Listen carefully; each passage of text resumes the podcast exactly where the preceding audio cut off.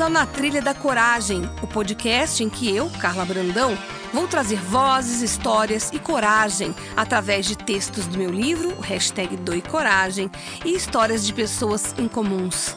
Elas vão entrar na nossa trilha para contar a história que mudou a vida delas. Respira fundo, nem traz mala e nos acompanhe nessa trilha. Será um episódio por semana, onde vamos falar de coragem, sucesso e o momento presente. Olá, estamos começando mais um episódio do Na Trilha da Coragem, hoje com um convidado muito especial e muito diferente. Eu acredito que muita gente que está ouvindo esse podcast nunca ouviu falar no que nós vamos falar hoje.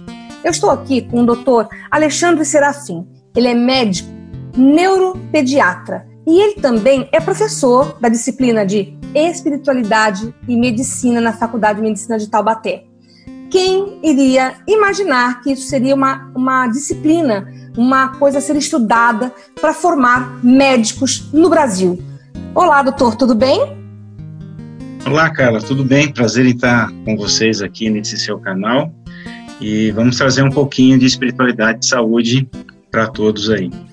Então, vamos começar pelo, pela minha grande questão. Como que essa, essa é, aula se tornou viável numa faculdade do interior de São Paulo?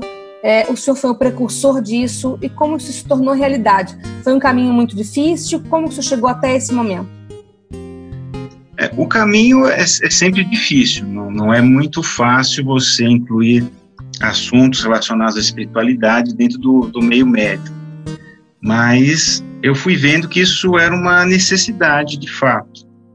Eu comecei a, a disciplina em si, nós começamos em 2011, uhum. mas o estudo, a pesquisa para tentar fazê-la, eu já vinha trabalhando com ela há quase 10 anos, para poder juntar dados, é, fatos científicos, é, que pudessem embasar a criação de uma disciplina como essa. E o que, que ela propõe? Me, me, me, resuma, se for possível, o que, que essa, essa, essa aula propõe? Como que ela chega a pessoas de várias religiões diferentes e a quem até não acredita em religião nenhuma? É exatamente por isso que ela, ela tem o nome de espiritualidade, porque ela não tem relação com religiões, porque dentro de uma sala de aula nós temos alunos aí de várias religiões e até sem religião também. Então, por isso nós pusemos o tema aí espiritualidade, para não, não atrapalhar ou não agredir a religião de ninguém. Então, a partir dela não ensina a religião, mas ela ensina como as questões de religião, religiosidade, espiritualidade podem impactar com a qualidade de vida e com a saúde das pessoas. E como que isso acontece? Se eu puder dar algum dado, alguma coisa bastante convincente para quem nunca ouviu falar desse tipo de aula, seria legal.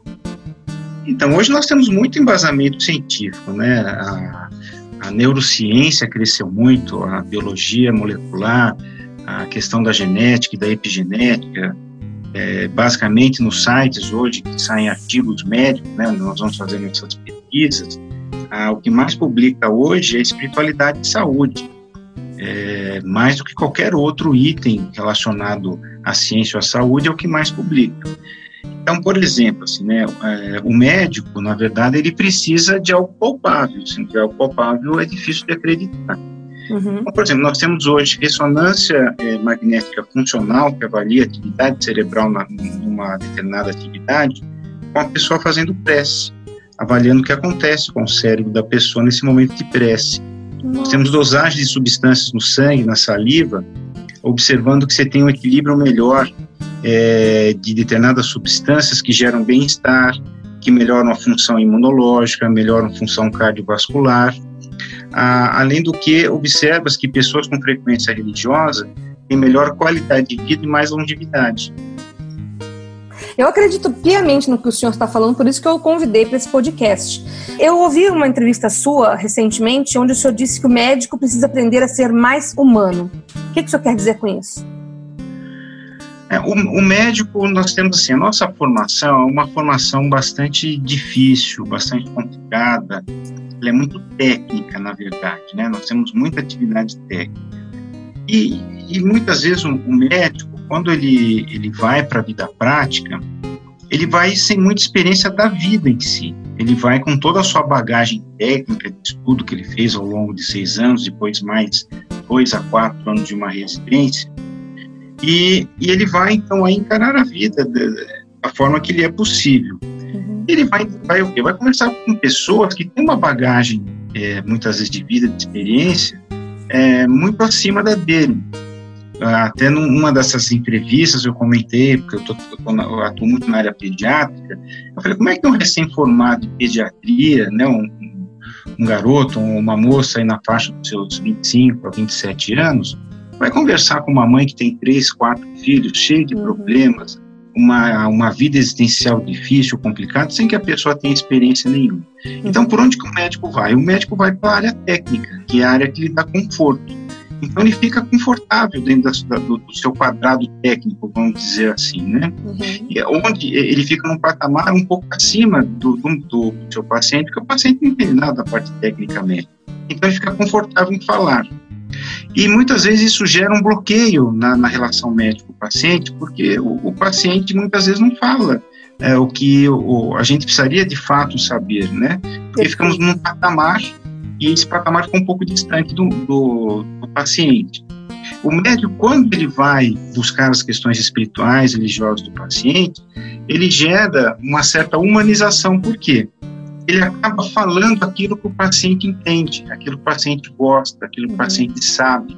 Então é como se fosse quebrar o gelo, quebrar o muro entre ele e o paciente. E aumentar a confiança, né? E facilitar a conversação, a relação médico-paciente. E quando você sai dos órgãos, por exemplo, ah, o indivíduo é pneumologista, vai ver o pulmão, o cardiologista, o coração, hepatologista, neurologista, assim por diante. Você, você sai disso e você olha a pessoa como um ser humano mais completo, é, embasando as questões espirituais, saúde, não só saúde física, mas a saúde mental, vida social dessa pessoa, vida familiar, questões de trabalho. Você, você vai permitindo essa, essa pessoa é se relacionar melhor com você. Então, o, o, médico que se mostra mais humano, ou seja, o médico que mostra que ele é uma pessoa como outra qualquer, ele é uma pessoa que também tem seus sofrimentos, que também tem os seus problemas. Quando ele se abre para o paciente, facilita do paciente também se abrir para ele. Por isso que eu falei que o médico ele, ele tem que se tornar mais humano na sua é, conversação com o paciente. Além de facilitar esse relacionamento, facilita, a gente sabe, é, a aderência a tratamento. Então, o paciente fica mais confortável em aceitar suas propostas de tratamento. Eu tenho uma outra pergunta, doutor Alexandre. É, a medicina, ela sempre focou muito, como o senhor já falou, na área técnica e também no, nos recursos que, que lhe foram dados ao longo dos anos para cuidar da doença. E o senhor está propondo que a medicina vai além da doença, né? Vai, a, a medicina tem que aprender a cuidar do doente não só da doença. E cuidar do doente tem que olhar todas as dimensões da pessoa, não só a questão física, você tem que olhar todo, todo o resto também. Muitas como, vezes. Como que se faz ah, isso? Por exemplo, ah, muitas vezes a pessoa vem com um adoecimento e dentro da nossa técnica na área médica, nós vamos dar os nossos os recursos que nós aprendemos, conhecemos, que nos atualizamos. Mas, na verdade, o que nós estamos tratando? Nós estamos tratando os efeitos. Uhum. Então, é, por exemplo, nós temos na, na vida prática, por exemplo, uma, uma, uma mulher que teve, por exemplo, um câncer. Então, ela vai lá no seu oncologista e ele vai usar toda a técnica que ele sabe e provavelmente irá curar essa mulher é, desse câncer, irá tratar e vai resolver o problema do câncer. Tá? Passado algum tempo, essa mesma pessoa volta é, vai um outro médico que está com uma baita de uma gastrite já ulcerando. Aí vai lá no gastro, ele vai tratar essa úlcera, essa gastrite e tal, e a pessoa vai melhorar desse negócio e vai estar tá tomando o remedinho dela. Passa um tempo, ela vai no cardiologista para estar tá com hipertensão. Uhum. Ou seja, essa pessoa vem só adoecendo, ou seja, isso chama-se estado de morbidade, ela, ela vai adoecendo, adoecendo, adoecendo. E muitas vezes a, a, a situação que está levando ao adoecimento dessa pessoa é rancor, é mágoa, é não perdão. E ninguém parou para conversar com essa, com essa pessoa para discutir esses aspectos. Então, na verdade, ninguém achou a causa do adoecimento dessa pessoa. Todo mundo tratou os efeitos, mas ninguém foi na causa. E muitas vezes essa causa está muito anterior aos efeitos. Às vezes a pessoa está curtindo uma mágoa há 10, 15 anos. A gente sabe hoje que mágoa, não perdão e ira desregula o sistema imunológico. Sim. Desregula o sistema imunológico, altera a divisão celular e facilita o surgimento de câncer. Ou aumenta a substância no seu corpo, como cortisol, adrenalina, que facilita doenças cardiovasculares. Então, tudo isso a ciência está vendo hoje. Uhum. E aí, quantos alunos o senhor, já, o senhor já formou? Você tem ideia, desde 2011? Quantos alunos já passaram por essa aula? É, são basicamente nove anos, né? Uhum. São seis anos de faculdade. Então já passou bastante, já são, já estou na seis, sete, nona turma. É, são então muitos profissionais que vão chegar ao mercado com uma visão muito mais holística da vida e propondo ah, uma nova é forma que... de medicina, né? Isso é o que nós esperamos, cara. Isso que nós esperamos. estou esperando, assim, de certa forma, é, gerar uma, uma, uma, mudança nessa ideia de atender, de falar com o paciente, entender o paciente de uma forma diferente, despertar também no aluno a sua própria espiritualidade, que às vezes é necessário, né? Ele, ele se entender, e essa disciplina permite isso daí. Formando, formando aí médicos, que eu espero realmente, pelo menos uma, uma boa parte desses que nós formamos, é, possam levar essa ideia adiante e praticá-la. É interessante que até temos alunos é, que já produziram trabalhos científicos nesse assunto. Então, quer dizer, é, de alguma forma gerou frutos, né? Uhum. E acaba, isso acaba replicando, porque um, um aluno vai para outro serviço, ele se forma, vai para um hospital, vai para outro estado. Vai disseminando o conceito, né? Vai disseminando o conceito, mostrando. Então é um trabalhinho de formiga, mas e o Ele seu trabalho? Indo. O seu trabalho é com crianças e eu também acredito que a criança é um reflexo da própria família, né? Do que ela presencia, do que ela sente dentro de casa e ela não tem muitas vezes condições de expressar o que ela está sentindo e ela está doente. Como que é feito esse trabalho? Ah, esse trabalho, assim, é, é, é, isso que você falou, é fundamental. A criança é reflexo é, na casa, da, da família. Inclusive, o, o, adoecimento dessa criança muitas vezes pode estar associado a um problema familiar e não a um problema orgânico em si. Por exemplo, você pega uma criança que vem com uma dor abdominal, que já fez ultrassom, já trocou dieta, já foi especialista e nada resolve. Uhum. E aí, quer dizer, porque ninguém foi investigar mais a fundo a questão dessa, dessa criança. E a hora que você entra, por exemplo, com uma conversação mais aprofundada com a mãe ou com o pai, buscando resgates das questões espirituais, religiosas da família, você começa a observar que a, o contexto familiar está muito conturbado. Uhum. E a criança desenvolve estados de ansiedade. Uhum. É, eu tenho crianças com transtorno de ansiedade, crianças com síndrome do pânico, crianças com quadro depressivo, onde a fonte está na desestrutura familiar. Então, você melhorou a estrutura familiar, naturalmente você vai melhorar também aí a, a saúde da criança. E os pais a são receptivos a essa análise, a esse entendimento, doutor? Olha, a maioria é, porque na verdade a, chega às vezes numa situação é, tão crítica, como alguns pacientes que, que eu tive ensino de pânico, que não saíam nem, nem de dentro do seu próprio quarto, né? Que os pais começam a desenvolver uma preocupação muito grande com o seu filho, vão procurar um especialista. E é claro a gente faz a parte técnica também, né? A gente solicita exames, faz análise, observa, vê se não há nada realmente orgânico por trás disso, para depois ter o conforto de, de abrir para os pais e conversar com eles e, e entrando gradativamente no contexto familiar e mostrando para os pais que aquele adoecimento do seu filho é, tem uma relação direta com a questão familiar. Eles vão entendendo, né? É porque a doença, uma, a, a doença, fragiliza as pessoas também da família, né? E as pessoas começam a, a tem muito a questão da empatia, né? De como fazer a sua parte para ajudar. Provavelmente você ativa Totalmente. isso com, essas, com essa relação, né? Totalmente. E quando você faz exemplo, diretamente com criança que já tem, por exemplo, um entendimento melhor, uma criança um, um pouco maior, já de acima dos 7 anos, 8 anos, e você conversa com religião, é muito interessante. A criança ela tem um, uma religiosidade intrínseca muito interessante. Ela fala para você: eu acredito no Papai do Céu e, e, eu sei que Ele me ama e eu, eu tô doente, mas se Ele quiser, Ele vai me curar, eu vou ficar bem. E às vezes consolam o pai e a mãe no leito do hospital. É muito interessante a espiritualidade das crianças. Olha. E o senhor, é, me, me, desculpa a intromissão, mas o senhor tem alguma religião? O senhor expõe isso na, na, durante o curso? Ou como o senhor chegou até esse momento de ver a importância de ser uma, um membro ativo da espiritualidade aqui nesse trabalho que o senhor faz na Terra, né? é, eu tenho, o, a, a, não digo uma religião, porque é considerado mais uma doutrina, né? Eu, eu gosto muito da doutrina espírita, que eu mais estudo, que eu mais vejo, aquela que eu mais me encaixei. Quando é, não só alunos, ou pacientes, ou colegas me perguntam, eu não tenho problema nenhum em falar que a doutrina espírita é aquela que, que eu gosto, que eu, que eu, eu busco entender, estudar e praticar. Mas para desenvolver, por exemplo, uma disciplina, é, foi um estudo muito longo. Eu tive que, que estudar muitas coisas. Ah, não só as questões do cristianismo, as questões também do hinduísmo, do budismo, é, do taoísmo. Eu, eu fui vasculhar muitas coisas, né? É, religiões antigas diante de Cristo, como funcionava, as filosofias como eram, a, as técnicas que, que elas empregavam, como imposição de mãos, é, o reiki, assim por diante. Eu fui estudar uhum. muitas coisas para poder eu sou ter um reikiana também, eu e meu filho somos reikianos.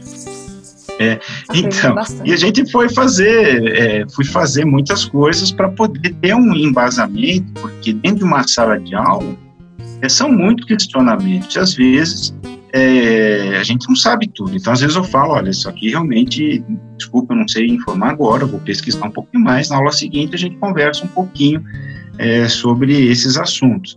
Então você vai, vai, vai se embasando, né, vários assuntos para que você possa ter uma, uma discussão de fato com os alunos, juntando a, a questão científica. Né? Você já teve alguma vez alguma intolerância religiosa que lhe acometeu? Alguém foi de uma forma ou outra agressiva com o senhor?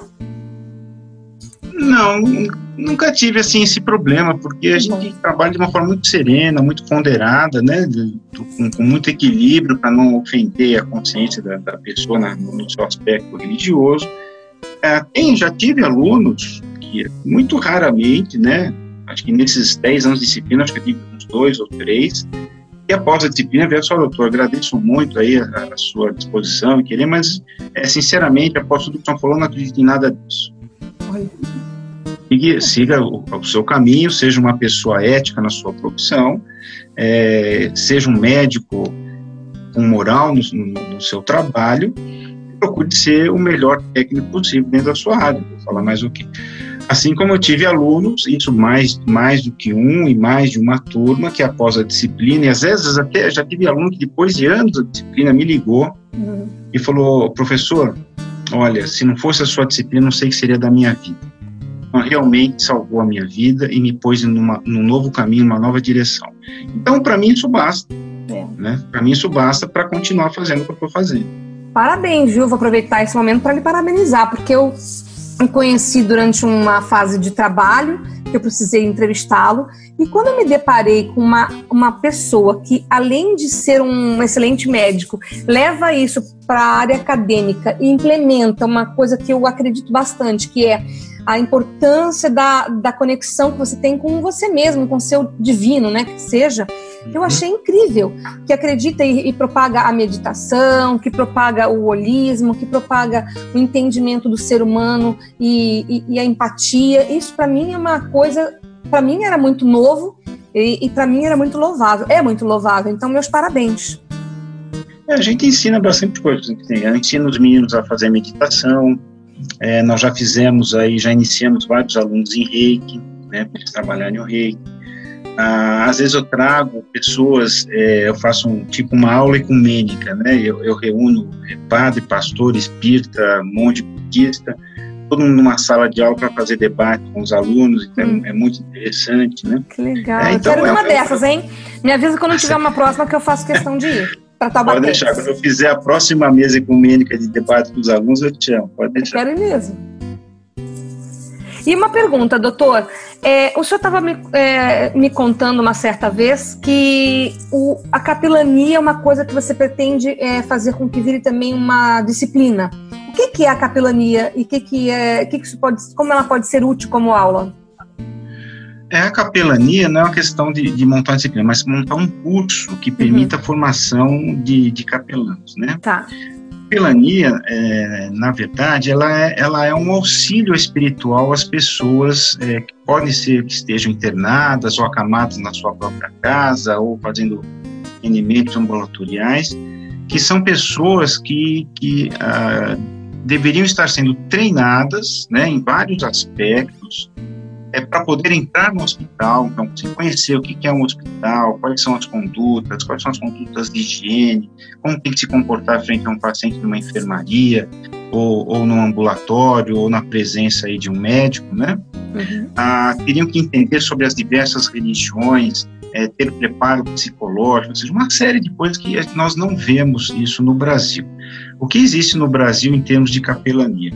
Ela já é, ela já é autorizada por lei, é, mas nem todos os hospitais praticam e, e nem todos os hospitais gostam. É, mas o que nós temos aqui é o, é o auxílio religioso, na verdade. Uhum. Que nós temos a capelania católica, a capelania protestante, a capelania espírita, que vão fazer atendimento às pessoas das suas mesmas religiões. Né? É dificilmente você tem um, uma pessoa da capelania espírita indo fazer atendimento de um, de um protestante. Uhum. Diversa. Não, não conversa na mesma língua, tem que ir na mesma língua, né? É, mas aí o capelão, ele é uma pessoa para fazer o apoio espiritual independente da religião da pessoa. Hum. Ele é a pessoa que vai dar o apoio espiritual no momento de dor, de sofrimento, de dificuldade que aquela pessoa está necessitando. Em que, que países é comum? Em que países essa, essa capelania é, é, muito disseminada, é muito usada? Nos Estados Unidos. É mesmo? Nos Estados Unidos ela é muito. É, existem cursos lá, lá tem curso de capelania, é, ele é preparado nesse, nesse sentido. É, ele é uma pessoa que faz parte do corpo clínico, hum. então ele tem reuniões com a equipe médica. Ele, ele não vai lá fazer uma visita e vai embora, ele faz parte hum. daquela instituição, né? Ele, ele, fica no hospital, ele não sai do hospital. Hum. Ele passa um, um, horário X no hospital, indo nos leitos, vendo quem quer, quem quer conversar. Ele é funcionário ou ele, é, ou ele vai de forma graciosa? Geralmente são voluntários e na última vez que eu dei uma, dei uma avaliada nessa, nessa situação nos Estados Unidos, tem já hospitais que remuneram. Né? Tem hospital que remunera e tem, mas a maioria são voluntários fazem porque gostam e tudo mais. Mas lá é obrigatório você ter um curso. Lá tem associações de capelães e tal, você tem que fazer um curso para poder frequentar o hospital. E, tem que, e o hospital só aceita se você tiver uma certificação. Para capacitar não, de fato, né? Exatamente, o que não acontece aqui. Né? Aqui, por exemplo, um, uma igreja, um, uma associação espírita faz lá um, trabalho de treinamento de, de capelania essa pessoa é, aí, quando chamada, quando solicitada, é, ou se o hospital faz um acordo ali com a, com a direção do hospital para que tais dias está lá, essa pessoa vai lá e frequenta e, e, tenta levar alguma coisa. Mas a pessoa é muito focada dentro da sua própria religião, não é uma coisa mais, mais ampla, mais aberta, é, que possa interferir com a, com a religião da pessoa. A ideia nossa era exatamente isso, montar um curso, vamos ver se vai dar ou não, mas montar um curso mais aberto. Então, vamos oferecer, por exemplo, é, questões hospitalares, como é que funciona, o movimento do, de um hospital, o dia a dia, é, por enfermeiras para dar aula, psicólogos para dar aula, as várias religiões para dar aula. Teria algum pré-requisito ou qualquer pessoa pode fazer? Olha, eu não estou elaborando ele, ele ainda, mas eu acredito que, sendo uma questão de voluntariado, é, não deve existir um pré-requisito. Ah, você tem que ter formação psicológica, tem que ter formação médica. Eu acho que tem que ter um, um curso aberto para quem tem vontade de ajudar. E para encerrar, e, tem uma pergunta, doutor. Pode falar. Como que se aplica a, a religiosidade de forma prática na, na, na, área de cuidados paliativos? Eu, eu não trabalho muito em cuidados paliativos, né? mas é, os contatos que eu tenho, eu já tenho palestras de cuidados paliativos, né, espiritualidade de cuidados paliativos, ah, você viu assim, a espiritualidade ela tem uma inserção em qualquer momento, porque o cuidado para ele tem fases, né? Uhum. Tem aquela fase que o, o paciente tem os sobe, sobe e desce, ele melhora, ele piora, ele melhora e piora, e piora, e tem aquela que ele vai já piorando, indo já para a questão de terminalidade. E aí você tem a questão da família, a questão do paciente, e depois você tem a questão do luto. Uhum. A, a espiritualidade, é, quando bem inserida, que a gente faz através de uma investigação que chama-se anamnese espiritual, se você vai conversar sobre as questões religiosas espirituais da pessoa e da família, ali você já tem uma ideia se aquela pessoa está bem, do ponto de vista religioso espiritual, se está, está resolvida com a sua espiritualidade, se aquela pessoa está em sofrimento, em angústia por algum motivo, e aí nós, nós temos que ter a sensibilidade de chamar, por exemplo, uma pessoa que realmente tenha conhecimento da, da, da, da fé, da religião daquela pessoa para ir lá conversar, porque uhum. o médico ele pode identificar a angústia ou sofrimento espiritual, mas ele não tem aí a habilidade de ir lá e resolver esse tipo de problema. Sim. religioso, um padre, um pastor, um, um líder espírita e assim por diante, ele tem mais capacidade.